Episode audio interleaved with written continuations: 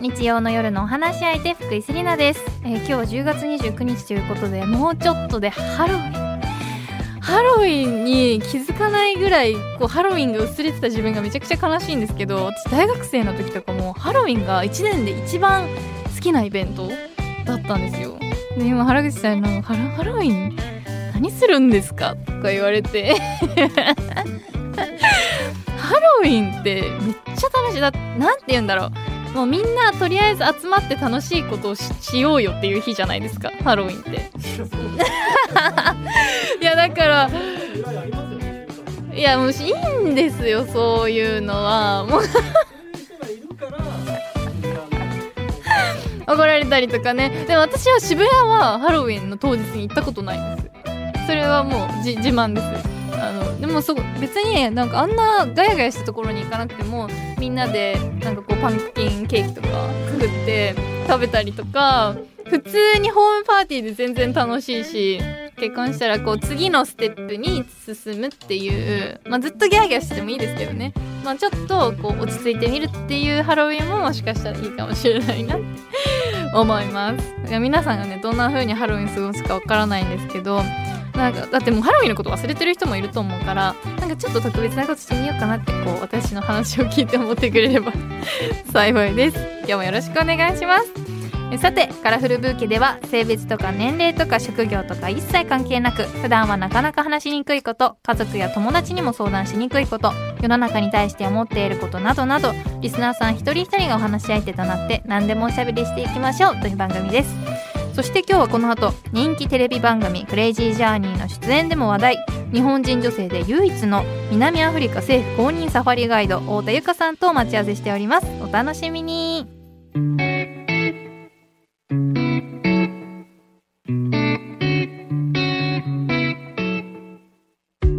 放送秋田放送新潟放送をお聞きの皆さんこんばんは。福井セリナがお送りしていますカラフルブーケ。今夜のお話し相手は人気テレビ番組クレイジージャーニーの出演でも話題。日本人女性で唯一の南アフリカ政府公認サファリガイド太田由香さんです。よろしくお願いします。よろしくお願いします。では早速太田さんのプロフィールを簡単にご紹介させていただきます。1995年アメリカロサンゼルス生まれ神奈川県育ちの太田さんです幼い頃から動物が大好きで大学生の時に環境保護を仕事にしようと決意し南アフリカのサファリガイド訓練学校に留学し資格を取得。2016年から南アフリカでサファリガイドとして活動をスタートさせ SNS、YouTube、ポッドキャストなどを通じて世界中に日々サバンナの魅力と現状を発信し続けています。ということで。ありがとうございます。いやではアメリカ生まれなんですね。そう本当生まれたのだけでもううんうん。3歳ぐらいには日本に来てたみたいなので、全く私は正直アメリカの頃の記憶はないんですけど、えー、そうなんですね。ねでもやっぱりお話をしてるとあの海外の風吹いてるというか、ね。わか本当ですか？アフリカのえわかりません。海外の風吹いてる人いるじゃないですか。完全にその海外の風が吹いてるんですけど。吹いてますか？でもそのサファリガイドさんにあの実際お会いしてみてめちゃくちゃ華奢な方で この方が南アフリカというその大自然の中でそのサファリガイドをしていくっていうのが、まあ、正直ちょっと危なさもあるんじゃないかなっていうふうに思うんですけど、そのサファリガイドって実際こうどういう仕事をされるんですかね、サファリガイドの基本のメインのお仕事はやっぱガイドになるので、はい。その世界中から野生動物を見たいって言って来てくれるお客様をサファリカーに乗せてはい。サバンナに繰り出していって、はい、あの想像するやつと同じやつ。それですそれです。あのオープンサファリカー、はい。屋根も壁もないオープンでサファリカー。なんかあの双眼鏡みたいなの持ってそうですそうです。どんどんどんどんみたいなどんどんどんどんって感じで進んでいって、はいでそこで新鮮な足跡があったらあこれ新鮮だからこの動物辿ってみようとか言って探して新みたり鮮とかな足跡って何やっぱ風が吹いちゃったり、はい。えっと太陽に当たり続けてるとどんどん。足跡もちょっと風風化？って言います？風食されていくんですけどやっぱ新鮮な今着きましたって足跡ははいはい。すごいいいいいんですよ。なんかあこれたどりたくなるような足跡があると それついていくとそこに奥にライオンがいるってことがあったりするので、はい。フレッシュななんかそのエッジがクリスピーな感じの、はいはいはい。今まさに着きました。今着きたてですみたいな、は足跡を見たらもう超興奮してこれついていこうって なる。いや新鮮な足跡まではなんか理解できたんですけどそのなんかクリスピーな足跡に興奮するみたいなちょっとよくわかんないでもそれを辿っていくと本当にその動物が出会えたりするのでやっぱ動物園と違ってここに行ったから絶対この動物がいるみたいなのはないから、もうこの大自然の中でどこにいるかわからない動物を探すには、そういう足跡とかうんちとか動物が残してくれるヒント、匂いとかもそうですけど。匂いもある。わかるんですね。匂いもあります。それこそヒョウはあのおしっこした後の匂いはちょっとポップコーンみたいなえ？バターポップコーンみたいな匂いするんめっですよ。ちゃいい匂いじゃないですか。めっちゃいい匂いなんですよ。えポップコーンの匂いと思ったらそれはさっきまでヒョウとか、まあ、ちょっとジャコーネコとも匂いが似てるからうんうん。間違えちゃうこともあるんですけど、そういう匂いとかもうご五感を使って動物を探し出すっていうのがまあ要はガイドの仕事ですね。やっぱせっかくサバンナに来てもらって動物見せれなかったらしょうがないので、まあ、もちろん運次第ではあるし野生動物相手だから絶対何かが見せれるって約束はできないんですけど、はい。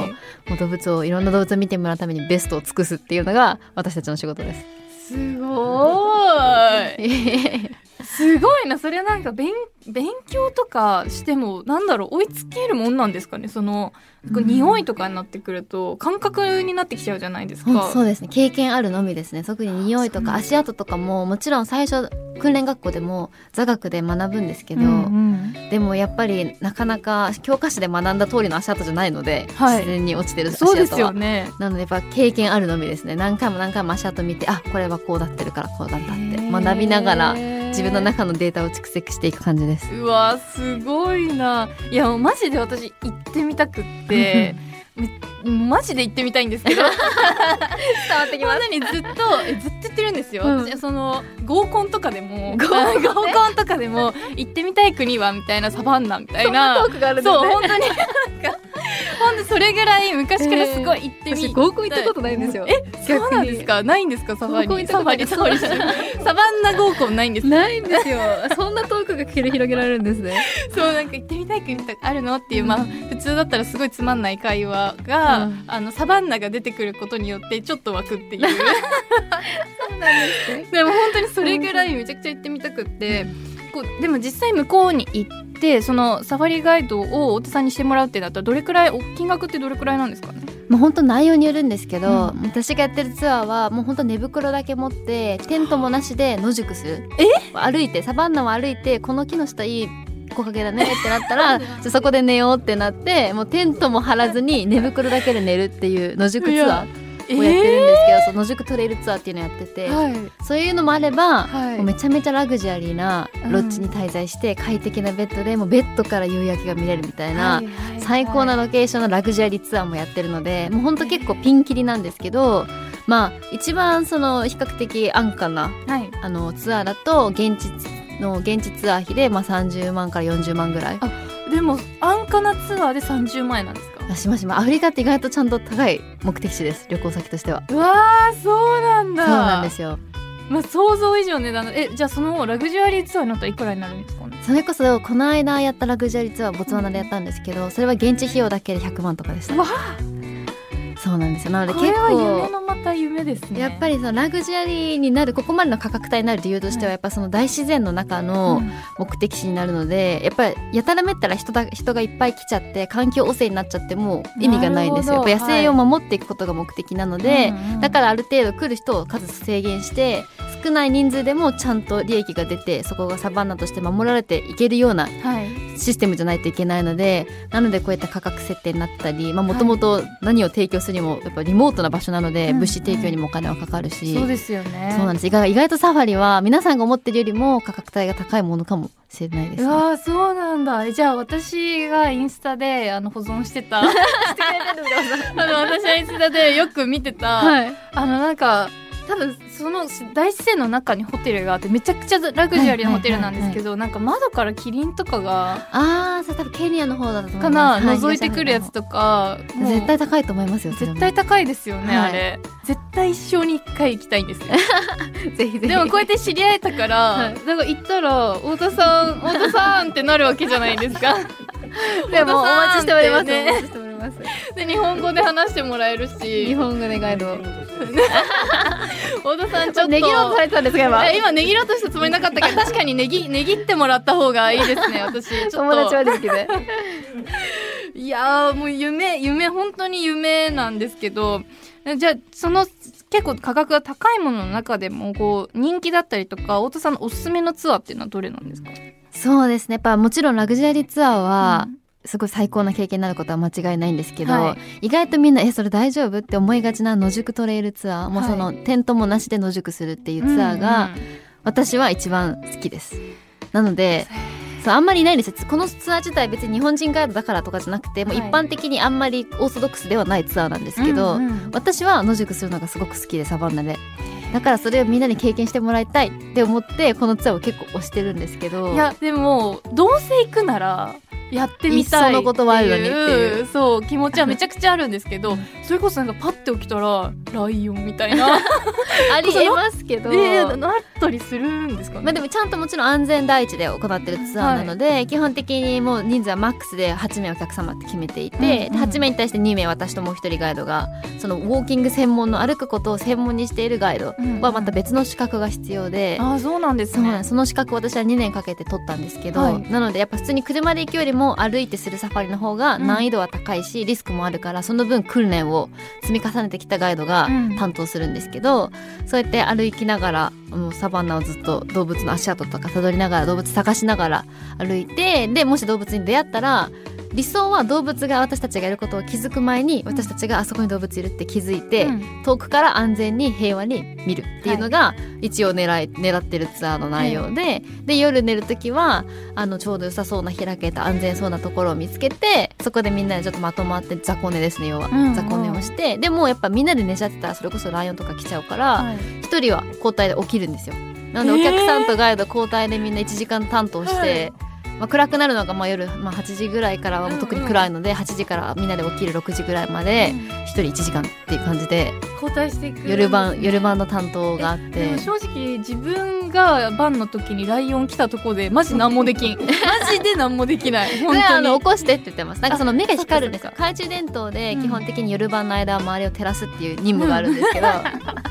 その照らしてて目がピカッ怖いマジで。それさやってる時にさバンってこうパッて自分がライト当てたところにさライオンズンって出てきたら マジで悲鳴あげちゃうと思う起こしてくくださいって言っていや起こすとかなんか起こすとかのじゃないよもう悲鳴あげてみんな起きると思う。本当でも一時帰国のその日まで私野宿ツアー実はやっててあそうなんですその、ね。はい、帰ってくる直前のツアーの時には寝てたらお客様にこうやって「ゆかさん」って起こされて「なんか来てます」って言われて なんだろうと思って起きたら黒サイが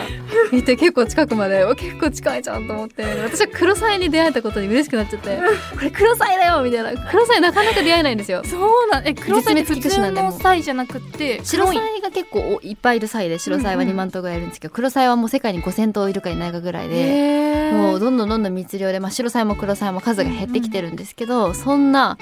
超珍しい黒サイが寝てる間に寝床の前にいるっていう幻のような現象が起きてて「これ黒サイだよ!」って言って超テンション上がりました。そしたら向こうもなんかもう起きたってなって、うん。ドッドッドッドッと走っていなくなってくれいたんですけど。なくなるんでつこう突進してきたりとかないですね。あんまない基本そうそこなんですよ。多分みんな危ないって思いがちなんですけど、うん。基本動物も別に人間を襲いたくてそこに存在していないので、うんうん。たまたま鉢合わせてしまった時に人間が距離が近すぎて動物が自分の身の危険を感じて、うん自分の身を守るために人間を襲うっていう、はい。その最後の手段なんですよ。動物としても人間を襲うっていうのは。なのでそうなっちゃわないように私たちが安全な距離をとって、うん。常に周りに気をつけていればなかなか本当に襲われるっていうことにはなりにくいのが実はサバンナのリアルです。へーそうなんですね。じゃあなんか私たちがいい匂いして食べられちゃうみたいなそんなのないんです、ね、餌としては完全に思われてないです。むしろ捕食獣ですね。あ私たち人間はどちらかというと。そうなんだ。ご飯として思われてないんですね。ないです。なんか本当それこそ私たちの先祖の人たちのおかげで、うんうん。もうサバンナではずっと人が住んできてたわけだから、はい。もうさそのそれこそ生態系の一部として、うん。ずっと生きてた旧石器時代から人たちが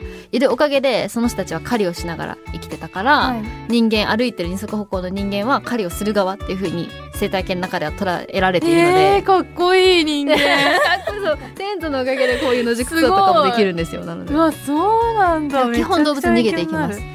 そうじゃあもう向こうもなんかただの動物だとかじゃなくてじゃあ人間だあ逃げようってなります。なるんですね、うわそうなんそうだなんですよ。えめっちゃ行ってみたい。どうします？野宿にします？ラグジュアリーにします？いやどっちもやりたいけど。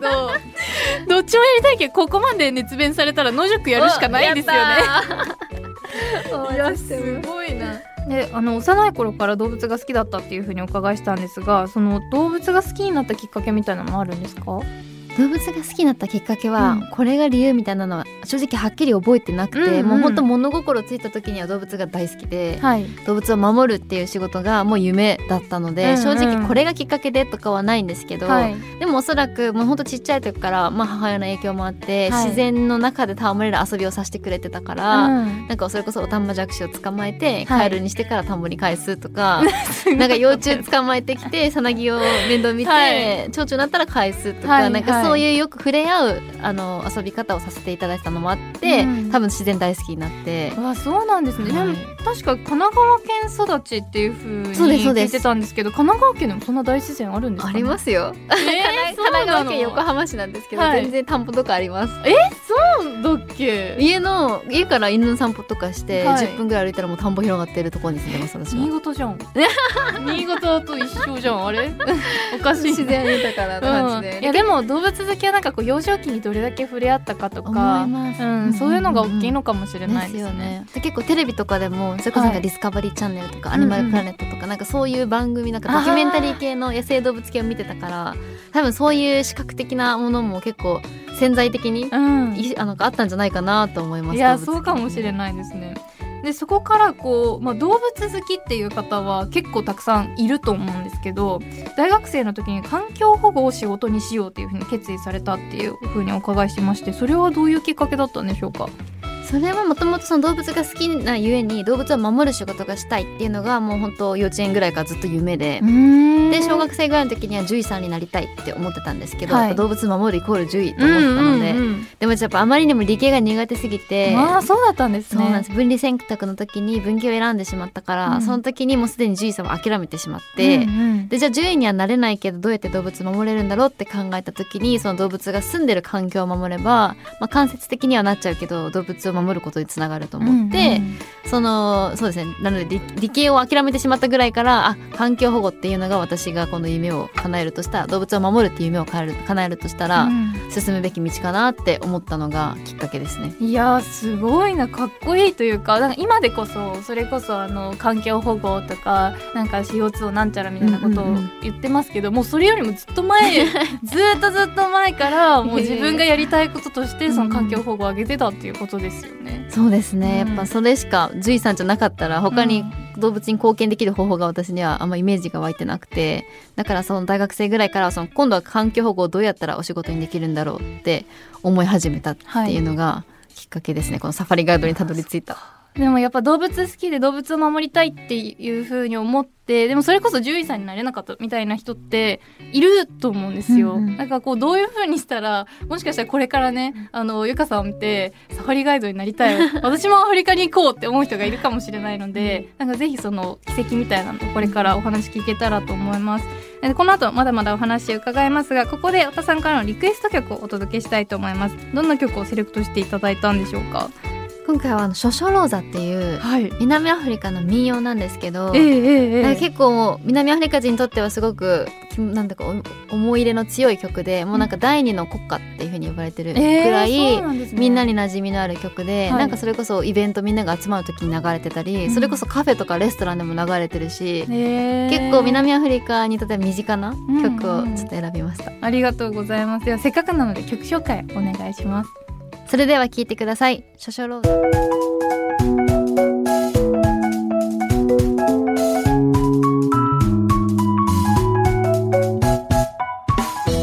ザ」福井セリナがお届けしていますカラフルブーケ。引き続き日本人女性で唯一の南アフリカ政府公認サファリガイド太田由香さんとおしゃべりしていきます。よろしくお願いします。よろしくお願いします。えここからはさらに太田さんのプロフィールを深掘りさせていただきたいと思うんですが太田さんがサファリガイドになったのは南アフリカのサファリガイド訓練学校への留学がきっかけというふうにお聞きしてまして資格の取得から仕事を始めた直後はいろいろと苦労もあったと思うんですけどそもそもそのサファリガイド訓練学校とはっていう そうです感じなんですよ。なえ？聞いたことないみたいな。で訓練ななんだろう日本のそそのサファリもあるじゃないですか。あれは私訓練とか資格いらないと思ってたんですよ。けど日本と海外でまた違うんですかねそもそも。そうですやっぱ日本でサファリって言うと多分それこそ動物園のサファリパーク的なのがイメージされがちだと思うんですけど、アフリカでいうサファリってもう本当に広大な日本でいう四国ぐらいのサイズが手つかずの自然としてあるエリアの中に住んでる野生動物をこちらがお邪魔して見に行くスタイルなので、はい。別に誰も飼育してないですし、うんその餌も漁ってないですしもちろん本当に自然の生態系にお邪魔させてもらうっていうスタイルなので、基本的には。なのでやっぱそういう環境の中で動物を見つけられたりとかそして安全に動物を見つけられるかどうかっていうためにはやっぱ訓練が必要なのではいそういう動物の見つけ方だったり安全な距離の取り方っていうのを実践的に教えてくれるのがこのサファリガイドの訓練学校です。ああそうなんですね。やっぱその見つけ方とか安全な見つけ方みたいなのはその足跡だったりとか、そうです。あと匂いの嗅ぎ方とか、この匂いはこうなんだとか、はい。それもやっぱ経験ありきなので、うん。これも私が参加したのは1年間の訓練学校のコースだったんですけど、はい。もうほんと1年間最初の半年間はずっと毎日先生と一緒にサバンナに出てはい。でこの匂いがこうだよとかこの足跡がこっち向いてるからあっち行ったねとかこの足跡の感覚がこうだからこの動物は走ってたよねとか。うわー探偵みたい。そう足跡から走ってたそう走ってたか歩いてたかとかその動物の歩いてたスピードまで分かるぐらいいろんな情報が詰まってるので、そういうのを実践的に一緒に読み解いていったりとか、まあ、でも基本的には訓練学校って言ってももうただのなんかテントがあるエリアなんですよ。もう別にキャンパスみたいになってるわけでもなくて、本当サバンナの中にテントがバババって並んでて、はい。でそこにこう教室用の大きな屋根のテントがあるってはい。いう感じで、なんか皆さんが想像する学校とはちょっと違うかもしれなないですけどど、基本的にそのテントの中にもう住み込みでうん。ずっと滞在してで朝晩毎回サファリに出てあの、はい。サファリカーに乗って先生と一緒にサファリに出てとかウォーキングサファリに出たりとかしてはい。学んで、でお昼間はそのテントの教室みたいなところの下で座学を受けるんですけど、はいはい。その授業のところではもうほんと地質学とか、うんうん。あの天文学とかもいろんな分野のことを、あのそれこそ教科書とか使いながら勉強するので。ね面白そう。実践的な方とその座学系と両方ある感じですね、はい、学校いやなんかもう勉強内容もすごく面白そうだなって思ったんですけど何こあの語学は何で苦労しませんでしたか？しました、そうそれこそやっぱ英語なんですよ基本は。ああそうなんですね。南アフリカの公用語はまあ12個あるんですけど、はい。でもみんな話すというかみんな学校で絶対、ま、学ぶのは英語なので、えええこの授業も英語で行われるんですけど、うん。私はまあそれこそ生まれたのだけアメリカだったんですけど、うん。もうずっと3歳から日本だしずっと日本語喋ってたから、はい。そんな英語が話せたわけでもなくえて、うんうん。それこそ英語をちゃんと勉強し始めたのは大学受験のための英語塾はいがは初めてちゃんと学んだタイミングだったのでこの大学生中に行った時にはまだそんな話せるしそれこそベーシックな会話はできるけど、うん。流暢に話せるわけでは全くなかったのいで、うんうん。多分この時多分授業も40%理解できてたかできてなかったかぐらいの感じだったと思います。なので本当全部授業は携帯ではい。録音して何回も聞き直して、うわー努力家だな。いやわかんない。単語しかないから、はい。それ全部電子書で調べてみたいなええ感じでずっとやっていましたね、うんでもやっぱなかなかそれこそ充電が簡単にできる環境でもないから。やっぱそうなんですね。そうなんですよ。その iPhone を充電するにも結構周りの生徒との戦いで、誰がそのコンセントをゲットするかみたいな、はい。本当限られ大変たそう。はい。そのソーラーパネルで溜まってる分しかないので、うん。そういうのはありましたね。なのでそうやっあー大変そうだてな。仲間に助けられつつ戦いつつ勉強した、戦い切磋琢磨しつつはいっていうことですね、い、やーもういろいろめっちゃいろんな大変なことがあったんじゃないかなって思うんですけどそれこそなんかいきなり日本から向こうに生活し始めたらまず環境が全然違うじゃないですか。それはもう人間関係とかじゃなくって物理的なその居住空間とかそのライフラインとかもそうですしなんかそういうのってすぐ慣れましたか？意外とそうですね。私は多分適応能力が高い方なのかもしれないんですけど、えあんま普段の快適な日本の生活からテント生活にいきなり訓練学校でなったんですけど、はい。全くそこは楽しめました。なんか辛いっていう感覚が全くなくてそこに、えまずそのテントって私たちが想像するそのいわゆるテントですか？どういうテントですか？ドームテントみたいな感じです。中ではい立つのはギリ届できないぐらいのうん。ドームテントですね、はい。い、わゆるあのジップロックみたいな感じで開けて通になんかその私たちだけキャンプ行こうみたいなこと言って 持ってくやつですか？そうですそうです。でも結構皆さん日本の方のキャンプってすごいうん。グッズ凝ってるじゃないですか、凝ってる凝ってる、もううん。ザ・シンプルのただただの ドームテントです。いやすごい。えそこが居住空間ってことですよね。そうです。その中にもうただマはい。ットレスと寝袋だけ敷いて、もちろんタンスとかもないですし、うん。もうザザその寝袋でその中で寝るすごい。ねねその1日2日寝るのは全く問題ないと思うんですよ寝袋とかで。そのずーっと寝袋で寝ててその熟睡っていうか。全然私はできましたけど。しかもなんかシェアなんですよ。そのドームテントしかもはい2人でシェアなんで、うん。もうほぼマットレスは並んでるんですよ横で。マジですか？なんか私その人いびきとかだから終わりじゃないですか？そういう文句言ってる友達はいました、うん私はちょうど良かったんですけど相性が、うんうんその男子の生徒ではすっごいびきがうるさい子がいたみたいで、うんそれを文句言ってる子はいました、えね、無理だよだったら外出た方がいいわみたいなねなんかそしたら食べられちゃうんでななんかなっちゃいそうだけどえーどうなんでその食事はどうしてるんですかね？訓練学校ではもうシェフの方がそこにいてその近くの村出身の方なんですけど、はその方がもう生徒とか先生のために毎日ご飯毎食作ってくれるから、ええ。ご飯はめっちゃいいんですよ。あそうなんどんなご飯が出るんですか？でもみんなが食べやすい普通に想像するような洋食だったりとか、それこそなんかパスタとかピザとかお肉焼いたステーキとかサラダ生野菜もすごく美味しいですしあご飯はアフリカはマジで美味しいです。えー、これ多分みんなあんまりイメージがないんですよ。ね。美味しそうとか美味しくなさそうとかじゃなくって、うんうん。などんな料理が出てくるんだろういう。えめっちゃ太りましたもんアフリカ行って。えー、そうなんだ。最初の7ヶ月間で7キロ太りました。めっちゃ美味しいじゃないですか。結構膝痛くなるぐらいの急激太りでやばかったです最初。めっちゃ美味しいんですね。そうなんですよ。ちょっとそれは予想外でした。えじゃあ向こうに行ってそのが、まあ、まず勉強してからガイドになるわけじゃないですか、はい。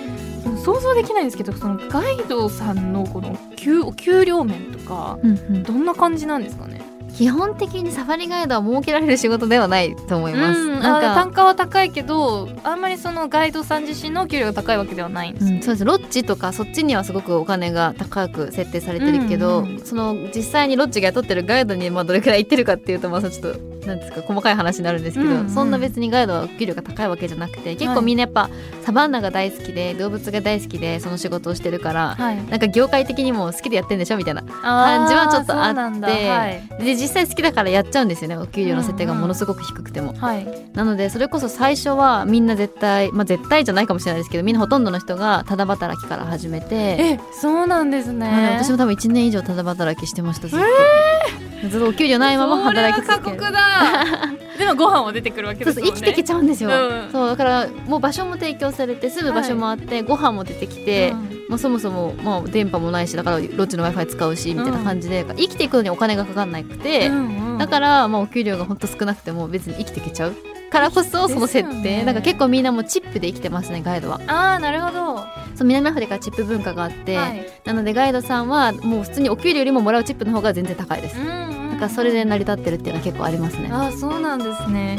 いやでもななんだろう。向こうにそれこそ太田さんのインスタとか見てると分かりますけどなんか他のものいらなくなるような感じもしますね。うん。物欲なくなりました。本当アフリカに住み始めてかうら、ん。なんだろうもう夕日とかもめちゃくちゃ綺麗じゃないですか、うんうんうん。星空もやばいです。いやそうですよね。流れ星ギュンギュンですす。流れ星ギュンギュン初めて聞いたんですけどどんなパワーワードですか？ギュンギュンとか言って。見に来てほしいです。いやもうほんと見てみたいけど、まあ、そまあそのいいところもありつつその南アフリカそのサバンナの暮らしっていうのは、まあ、それこそ大変なこともたくさんあるっていうふうにお伺いしててその毒グモ毒ヘビがうろうろしてることがあるっていうふうに聞いたんですけどえこれ無理じゃね？と思ってこれどこれ無理じゃね？って思ったんですよ私。これどどうやって、まあ、退治するんですか？そもそもそも。まあドッグヘビに関してはいたらうん。どかしますね。どかすって何？どうやって？あの長いトングを使って、はい。でもしそれ毒吐きコブラだったら毒が飛んでくるからちゃんと眼鏡もつけてから防御はして長いトングでどかす。何毒吐きコブラって私初めて聞いたんですけど結構は入ってくるんですか？いるんですよ。結構やっぱ暖かいところが好きだから隙間を通って入ってきちゃって。もうわかんない世界線が。家の中にいた時はさすがにどかしますやっぱり、うん。一回そのなんかクーラーボックスとかに一回入れて、はい。でそのクーラーボックスで遠くまで車で走って、うそこでリリースしてマってジですか？いうことをやるんですけど、まあ、でも毒グモに関してはもうしょうがないです、うんうんうん。もうどかしようもないのでもうこのちっちゃいんですよ、結構ほとんどの毒グモがちっちゃくて、えで、まあ、毒ヘビは実際噛まれたら本当に死んじゃうリスクがあるんですけど、うんうん。何もしなかったら。毒グモに関してはまあ死にはしないので。ええでもどどの程度なんですか？ね一回私が刺されたことある毒グモはサックスパイダーっていうすごい白いほんとこんなちっちゃいやつなんですよ。1センチ気づかなそう。1センチないぐらいなので、気づかないんですよ基本的に、でこのサックスパイダーに関してはみんな寝てる間にやられてて、ん。私も寝てる間にやられてたんですけど、で痛くないから噛まれた瞬間は寝てるし、うん。気づかなくてなんか体調悪いなっていうのがずっとあって、うん。で気づいたらここに穴が開いてたんですよ。えどういうこと？ここになんかそのあの細胞破壊系の毒を持ってる。何細胞破壊系の毒な何？思ってる。何？何？何？壊死してくんですよだんだんちょっと怖すぎる。めっちゃ怖い。などんどんどんどん壊死してってることに気づいてあ、うんこれ毒グモだって思ってそれで蚊じゃないなみたいなあもう明らかに穴が開いてるんですよあのうん壊死して広がってってる何穴がそうその穴がと思ってでもまあ毒グモだし蛇じゃないし引っかなと思ってちょっとほっといちゃっててうんそしたら本当に具合悪くなってきちゃってもう一気になんか血管がバーって赤くなってなんかそのな毒回ってる感がすごい体に見てなかってあこれやばいやつかもって思ってたら全身痙攣みたいなの始まっちゃって、はい。もう吐き気とか、おうん。あの頭痛とか熱とか一気にやってきてあやばいと思って病院に行って、うんお尻に注射打たれた瞬間楽になりました。へえだからもうしかもお尻に打つんだ。そうなんですよ。お尻に打たれて。だからもう素直に最初から行った方がいいです。毒グモにやられたら、うん。いや行かないなんて選択肢はないです。よ ないですよ。ちょっと平気かなって思っちゃった。初めての経験だったんで まあそでも解毒すれば大丈夫なん余ですね。裕でした。もう一瞬で治って楽になったそうなんだ。いや壮絶なちょっとなんか生活ですけどもう私たちはもうすごい気になってたのは め恋愛どうしとんねんって。めっちゃ気になってて、で私たちが一個仮説を立てたのはあのサファリで来た方たちに恋をしてこう 恋に落ちるみたいなのはあるんじゃないかみたいな話をしてたんですけど。一回もないですねそれは。ないんだ。だって野宿を一緒にしたりとか、まあ、ラグジュアリーなホテルでもまあ一夜を共にしたりとはいはい。かするわけじゃないですか、はその 共にするわけでだだってたまにはしますね。だってそれこそさ吊り橋効果みたいなさ、うん。その一緒に野宿してさいつ襲われるか分かんないってなったら、それブッシュロマンスって呼んでます私 あでも名前がついてるってことあるんですか？ある人はあると思うんですけど、は基本でもブッシュロマンスはなんかガイドの間とか、まあ、お客さんとガイドは結構タブーな感じもあるからあそうえーそうなんですか？そうなんですよ。基本まあ時々いると思うんですけど、うん。まあ、基本はあんまないかも。私自身は一回もなくて。私たちがブッシュロマンスっていう時は大体その同僚同士っていうのが多いかなと思います。でもそれは実際ありますね。やっぱ出会いが本当ない環境なので、人がいないからそもそもだからその働いてる一個のロッジでの中でみんななんかちっちゃいコミュニティで落ち着くしかないみたいなののはあるのでなんかそれをブッシュロマンスって呼んだりはしてますね。へえそうなんだ。じゃあでもなゆかさん自身はその同僚の方となんかこう恋が起きたりとかそういうのは今んとこない、いや過去にはありました。あありましたありました、えー。やっぱもうそこしかないんで出会うところは、うんうんなのでそういうのもあったりするんですけどでもやっぱなかなか新しい出会いとかはないから日本の友達が「いやなんか出会いない」とか言ってるの聞くと本当舐めてんなって思います。出会いちの出会いのね 出会いないのレベル舐めてんなってすごい思いますそれは。それは本当にごめんってなります。もしあの言われたらそうだよねってあるよねこっちって。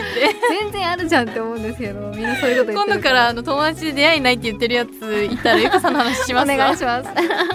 そそんなそこまでもう南アフリカに恋をしてる人のところに行きたいです。いやー来てください。絶対恋に落ち落ちさせる自信あります。いやまマジでお金貯めよう。ね結構高かったからお金貯めようと思って。ありがとうございます。この後もまだまだお話を伺いますがここで一曲お送りいたします。ライオンキングより Can You Feel the Light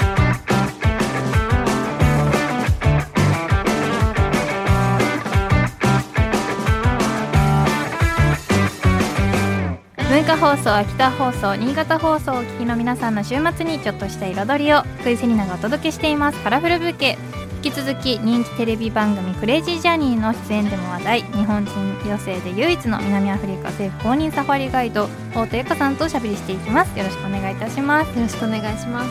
で太田さんはあるインタビューで動物を守ることが小さい頃からの夢だった私にとって今の仕事はまさに天職と答えてらっしゃったそうなんですがサファリガイドという天職をこう手にすることができた理由っていうのは太田さん自身をこうどういうふうに感じてますかね？いやなんかそれこそ私結構インスタでこう就職に関しての質問とかを結構受けるんですよ。へえそうなんですね。私も何回か転職してたりとかもしてて、その職に悩んでる人すっごい多い、なんかこれ自分向いてないかもとか、なんか思ったより結果が出ないみたいな人ってめちゃくちゃいると思うんですよ。そうですよね。でもなんか太田さんはもう自分小さい頃から好きなことを仕事にしてめちゃくちゃ人生もうイエーイみたいな感じなわけじゃないですか。もうイエーイって感じにこう転職に出会うのってこう一個こうなんて言うんだろう才能っていうか、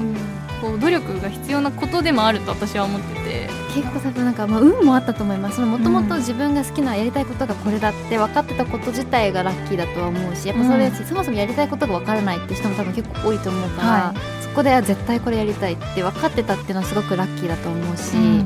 でそれをじゃあでもどうしていいか分からなかった時にサファリガイドっていう仕事に出会えたのは結構やっぱいろいろアクションを起こしたからかなと思います。多分なんか、したいなと思ってしたいなと思ってそのままだったら多分一生たどり着いてなかったかもしれないけど、とりあえずなんかボランティアプロジェクト参加してみるとか、うん。環境保護の NGO でインターンしてみるとか、はい。なんかとりあえずいろんな国の自然に行ってそこの国立公園の人と話してみるとか、はい。なんかそういう仕事動物を守るっていう仕事はどういう人たちがいるんだろうとか、うん。そういうコネクション作りにとりあえず動いたことによって今のこのサファリガイドっていう職業にも出会ったので。なんか興味何したいっていうのがなんとなく分かってる人はもうなんか行動をとりあえずすればうん。なんか道は開けていくのかなっていうのは思いますね。でも多分その運もあると思うんですけどタイミングとか運いとかも。やいやいや。いやでも実際そのやりたいって思ってるけどこう毎日が忙しいっていうこううん言い訳をしちゃってこうできない人とかもたくさんいると思うんですよ。でもそれをなんかこう太田さんの話聞いてたらあじゃあ一回探してみようとか、うんうんなんか見てみようって思う人もいるかもしれないですよね。そうですねやっぱやってみないと分かんないっていうのがある気がするので、うんなのでとりあえずいろいろやってみてしかもそれでこれまで後悔したことはないのでやったことに、うん、うんかっこいい。なのでとりあえずいろいろあこれやりたいなとかこうしたいなっていうのがあったら、とりあえず動いてみるっていうのが、うんなんかきっかけかなとは思います。はい、であの私一個気になったのがその太田さんの本の中であの最初留学に行こうと思ってたけど、うんうん。その書類の提出を するのを忘れてあの白紙になったって書いてあって、はいはい。ちゃおっちょこちょいじゃん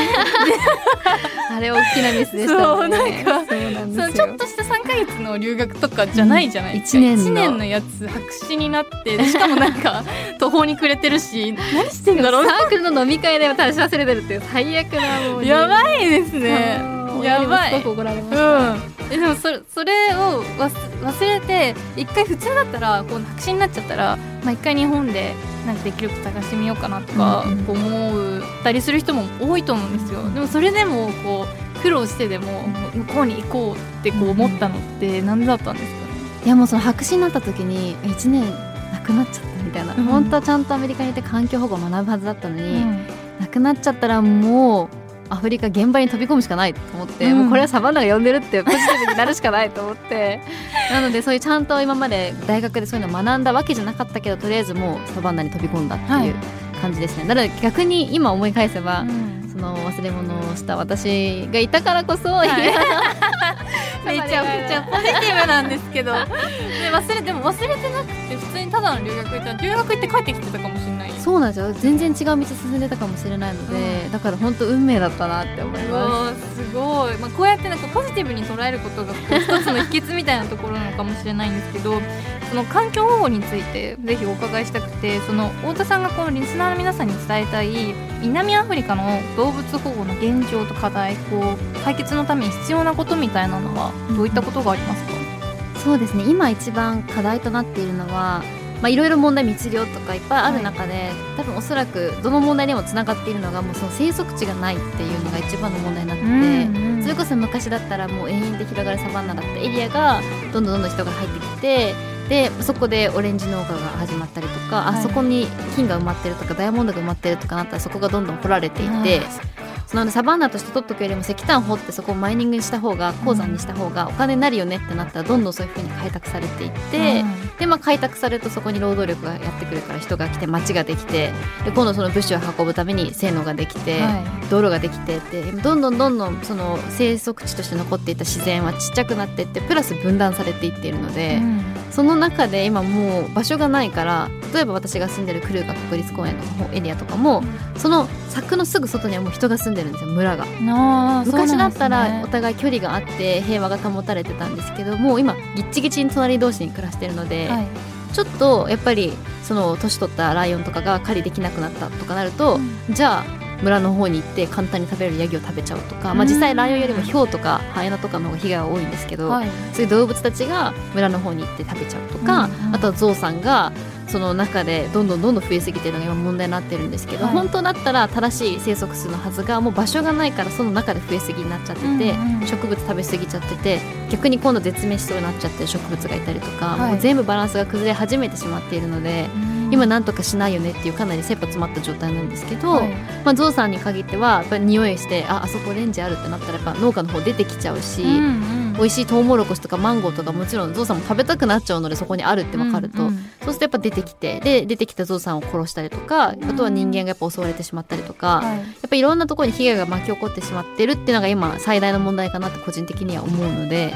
なんかそういう動物と人間本来は一緒に共存できてたはずだけど、今はい。そういう場所がなくなってしまったことによって問題が起きてるっていうのは日本人にとったらすごく遠い問題かもしれないけど、うん。でもそうやって生産されたオレンジは実際輸出されてる先は先進国で日本を含めとはい。中東だったりいろんなところにせあの輸出されてるから、結局問題は全部つながってるんですよ。先進国もそのアフリカで実際生産してるエリアも同じ問題を抱えてるべきだけど、なんかすごい遠いことのように日本にいると感じてしまうっていうのを、なんか私がアフリカから発信して、はい。もうちょっと身近に感じてもらえたりしたらいいなって思ったりとか、はい。それこそ最近やってるのはクラウドファンディングで、その日本で応援したいって思ってくださってる皆さんと協力して資金を集めて、はい。でその資金で、まあ、ライオンだったりゾウさんに GPS をつけて、うん人間と動物が共存できるようにそのか行動をモニタリングしてその衝突を防ぐっていう保護活動を今行ってるんですけど、なんかそういう保護活動も日本にいる皆さんが興味持ってくださってしあの支援してくださったことによって実現できたプロジェクトがたくさん過去に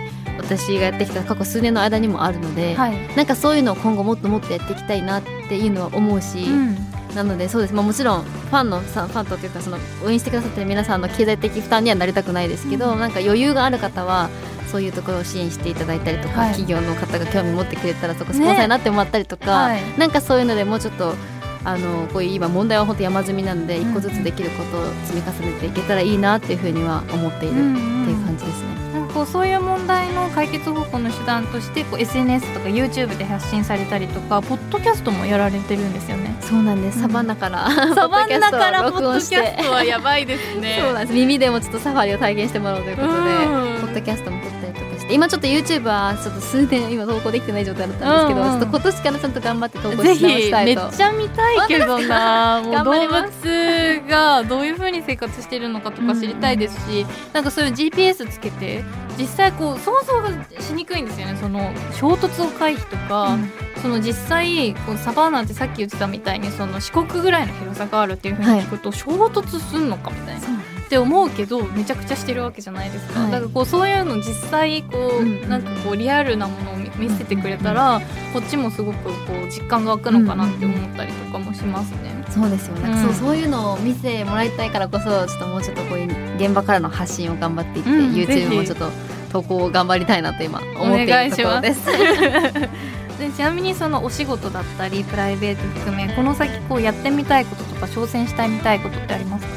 今実はもう絶対やらなくちゃいけないっていうのが決まってるのが、ゾウさんに GPS をつけるっていう保護活動を、うん。クラウドファンディングで皆さんと一緒に資金を集めてはい。やるってなってたんですけど、やっぱり自然相手なのでうまくゾウさんに GPS をつけなくちゃいけなかったゾウさんが当日実は見つからなくて、はいその活動をやった日にはつけれなくて、うん違うゾウさんで違う活動をしたんですけどなのででももう皆さんのお金で買った GPS はあるので、うん。それをまだつけなくちゃいけないんですよ。はい。なのでそれを来年やろうって今言っているので、うん。直近の目標で言うとそのゾウさんに GPS をつけるっていう活動を成功させること、えちなみにその一匹のゾウさんにその GPS をつけてこうどどうにかなる問題なんですかね？まあ、もちろん1匹につけたからって全部の被害が解決するわけではないんですけど、うん。やっぱ一番大切なのはどこのエリアでそういう衝突が起きちゃってるのかっていうことをやっぱ研究してデータ集めてモニタリングできればあここで起きちゃってるからじゃあここでちょっとゾウさんが嫌いなチリとかを植えてみようとか。ああゾウさんチリ嫌いな あとゾウさんが嫌いな蜂の巣をここに置いてみようとか、ゾウさん蜂も怖いので、なのへでそういういろんな策を立てて事前に防ごうってできるしあともちろんそのゾウさんが出てしまう前にモニタリングしてるので GPS 常に場所が分かるからうん。一、回出ちゃうと大変なんですけどゾウさんって。うん出ちゃう前にヘリコプター飛ばしてゾウさんまた中に追いやったりとか、うんうんなのでその被害を未然に防ぐっていうのはあとは人の命も事前に今ここゾウさん出ちゃいそうですよって村の人に警告できたら向こうも対策が取れるから、そうですよね。あの鉢合わせて殺されちゃうっていうリスクも減るし、い。なんかお互いの命を守っていくための対策を取るには行動パターンが分かんないと何もできないので、そのために GPS をつけるっていう作業をしています。いやーすごい。でもそれも含めてポッドキャストとか SNS でこう発信してるわけですよね。はい、もう最新情報をポッドキャストやはい。インスタなどからお送りしているので。わ、かりました私もちょっとチェックしつつ応援してます。ありがとうございます。ありがとうございます。いやもうたくさんお話聞いてきたんですが残念ながらそろそろお別れの時間となってしまいました。最後に今日太田さんがリスナーの方々に届けたい一言を花言葉にして番組で素敵な花言葉のブーケを作りたいのですがお言葉いただいてもよろしいでしょうか？